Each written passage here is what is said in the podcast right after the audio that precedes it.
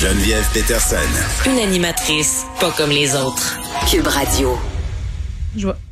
Je voyais passer un article sur les écoles spécialisées. On en a parlé à plusieurs reprises quand même pendant la pandémie, là, des mesures sanitaires qui étaient impossibles à planifier et à pratiquer dans ces écoles-là. Le, port du masque euh, chez certains élèves, impossible. Par contre, euh, par exemple, pardon, des élèves qui doivent être nourris à la cuillère. Euh, un article tout d'abord qui a été publié il y a quelques jours, tu sais, qui me faisait un peu relativiser ma situation. Là. Tu sais, je me plains depuis le départ de l'école à la maison, puis je dis ça n'a aucun sens, c'est impossible de concilier ma job avec l'enseignement à distance. Pourtant, je suis ici pour vous parler. Là, donc, visiblement, euh, il y a quelqu'un qui s'occupe de mes enfants à ma place.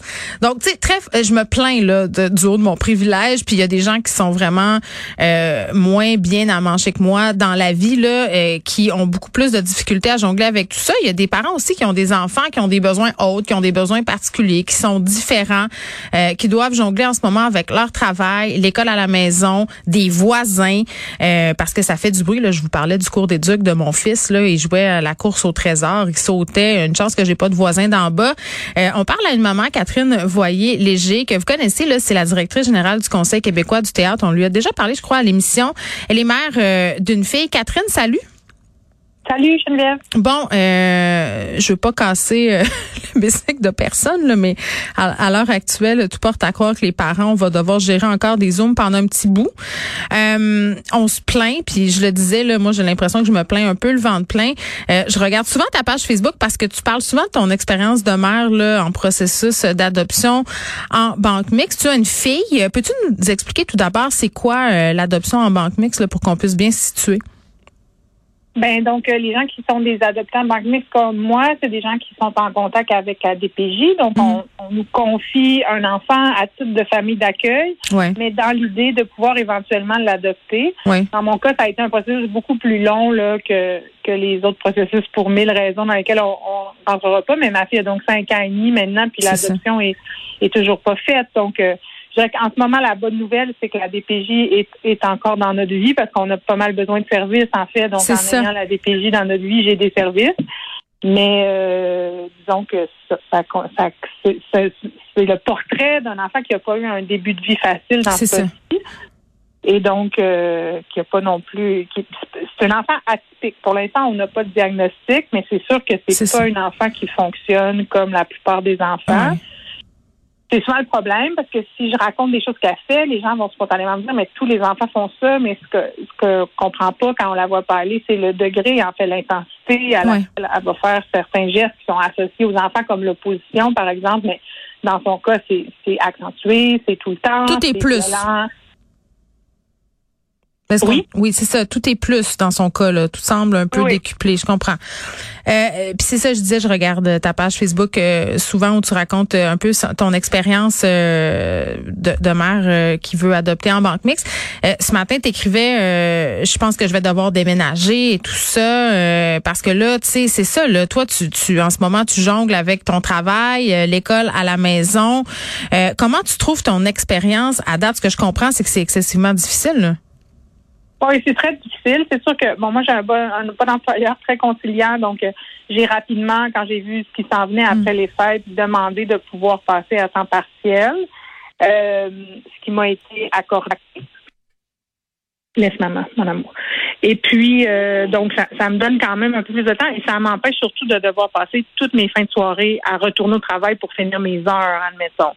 Euh, ce qui ce qui aurait pas été gérable au niveau de ma fatigue parce que ça demande beaucoup beaucoup beaucoup mm. d'intervention tout au long de la journée. Puis, euh, ouais, mais c'est ça. C'est beaucoup de gestion de crise. C'est ça, ce que je comprends, c'est que tu peux pas juste laisser ton enfant faire ses zooms. Là. C'est pas comme ça que ça se passe. Non, ça c'est pas possible, c'est sûr. Euh, encore que là, depuis deux jours, je trouve que ça va assez bien, mais il faut que je sois autour. Souvent, il y a de l'insécurité. Euh, c'est un enfant qui va se mettre à pleurer, par exemple, quand un autre enfant donne la bonne réponse qu'elle avait. Donc là, c'est comme si on se sent délaissé. C'est souvent après la séance du cours de maternelle en ligne que là, il y a comme une espèce de breakdown. Puis là, hier, elle me lançait des jeux de société par la tête. Là. Mais là, ce que ça fait, le, rythme dans lequel on est, c'est qu'ils sont encore là par terre, les jeux de société qu'elle a lancés hier. Là parce que depuis hier midi, j'ai eu aucun temps pour même ramasser des affaires qui traînent à terre. C'est ça aussi, tu sais, le, l'appartement devient une espèce de chaos fou. Puis moi, ça, me rend super anxieuse. Puis là, ben, les voisins se plaignent beaucoup, en fait, parce que parce que c'est pas drôle. Je les comprends. Pas drôle. Pour moi non plus. Ben, c'est ça. Puis toi, tu dis peut-être que je vais en venir à déménager parce que j'ai pas envie de livrer ce combat-là, parce qu'évidemment, tu peux pas mettre quelqu'un dehors parce que son enfant fait du bruit. Là, on s'entend. C'est ça. Ben là, moi, je, vis au-dessus de, propriétaires occupants qui sont pas là. C'est pas des mauvais propriétaires. Là. C'est pas. Euh, euh, faut pas les démoniser. C'est pas ça du tout. Ils ont toujours été. Sauf que là, ils trouvent ça vraiment intense. Hier, à 10h30 le soir, là, on chassait encore des Pokémon dans cette maison-ci là, de façon euh, un peu intense, en se jetant sur le ventre par terre.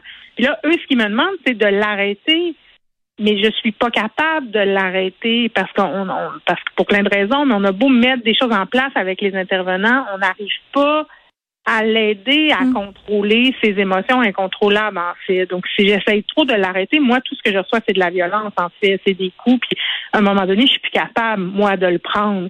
Fait que là ce que, ce que ça fait la pandémie, c'est d'être toujours ensemble. Donc il y, a plus jamais de pause là de cette relation et d'être assez isolé.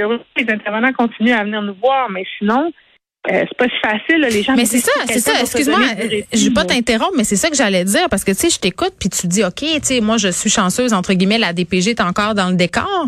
Euh, j'ai du support d'intervenants, mais mais quand même ces intervenants-là, ils sont pas 24 heures sur 24 chez vous. Là. À la fin de la journée, la responsabilité de cet enfant-là est à toi et est à toi seul.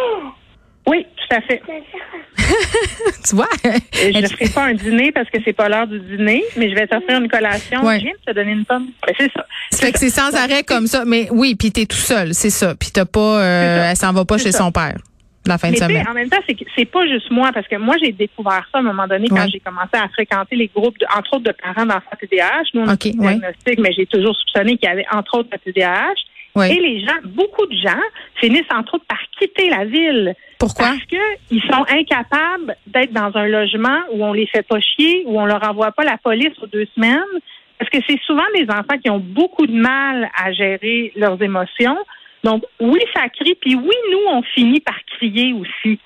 Parce, que ça se peut plus à un moment donné, tu sais. Moi, je me fais frapper dessus, là. Fait qu'à un moment donné, je crie. comprends? Oui, puis là, ben, je comprends. Moi aussi, je crie, tu sais. Fait que là, il envoie la police. Fait que là, puis là, tout ça fait juste accentuer son anxiété qui est déjà pas gérable. Mm. Puis, donc, ce que, fait que les gens finissent par s'isoler. Puis, tu sais, élever un enfant différent, c'est beaucoup vivre avec la honte puis la culpabilité de déranger le monde.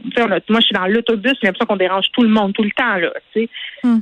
Mais là, avec la pandémie, c'est comme si ça accentue ça parce qu'on est comme pogné dedans. Là. Nous, on a été en isolement quelques jours parce qu'on avait été en contact avec un cas positif. Mais là, on peut même pas aller se défouler dehors. Là.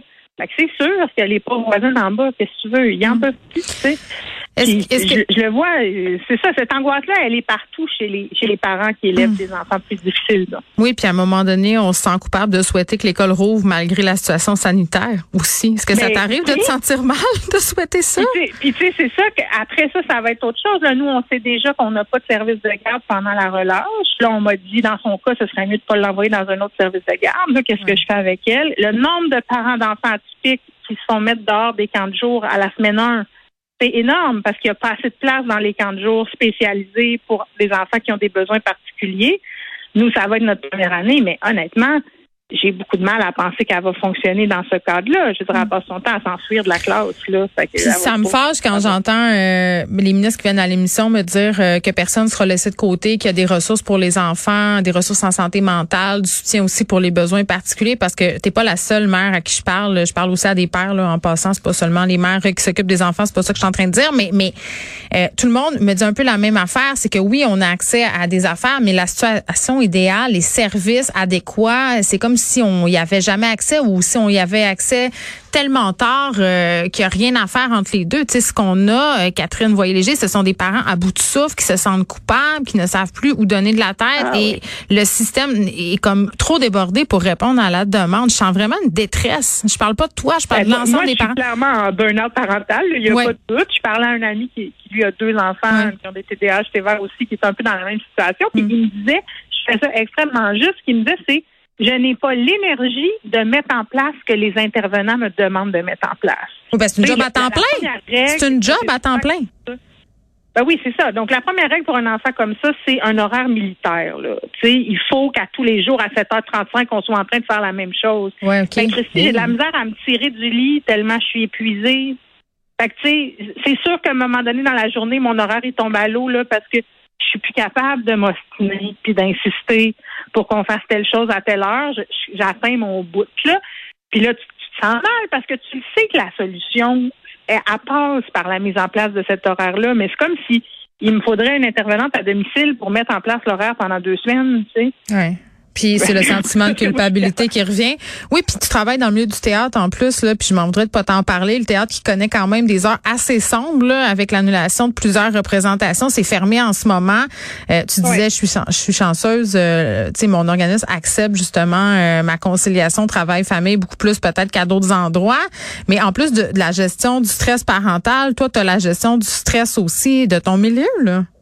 Oui, oui, puis effectivement, euh, c'était pas des bonnes nouvelles les fermetures. On nous avait même promis que ça arriverait plus avec le passeport vaccinal. Donc, il y a aussi un sentiment d'avoir été trahi.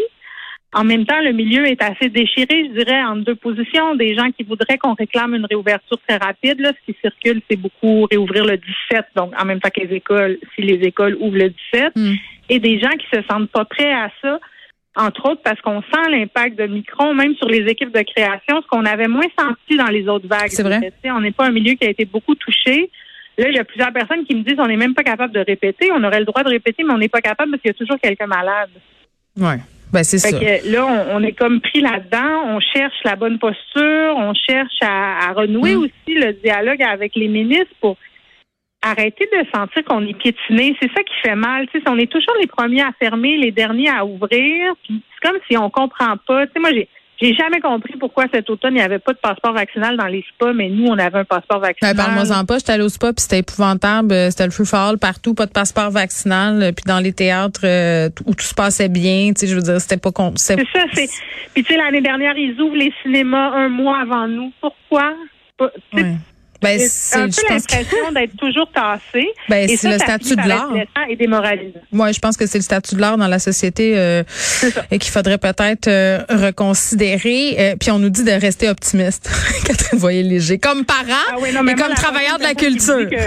non, c'est ça. La prochaine personne qui me dit que pour ma santé mentale, il faut que je mange bien, que je sorte dehors. Là. Oui.